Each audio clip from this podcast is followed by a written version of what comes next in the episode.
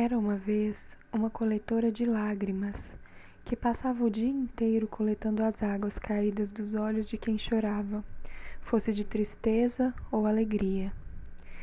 Ela pegava seus baldes cheios de emoção e regava as florestas do mundo.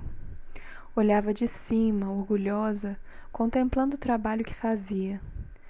Nunca tocava aquelas águas e nenhuma lágrima dela saía.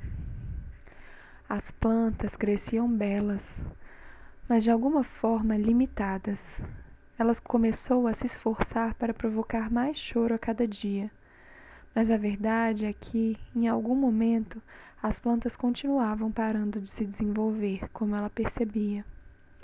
Intrigada com tudo isso, sem saber o que fazer, girando de um lado para o outro, do alto de sua vigília, a coletora caiu e pela primeira vez sentiu com todo o corpo o chão.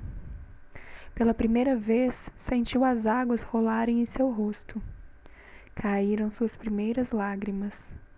Ao mesmo tempo, águas começaram a cair do céu, que se misturavam com as suas. Ela se uniu às flores e chorou toda a tristeza e alegria de sentir. Agora as flores cresciam e se desenvolviam tanto que ela não mais as olhava por cima. Deixou de ser coletora de lágrimas e agora só vivia.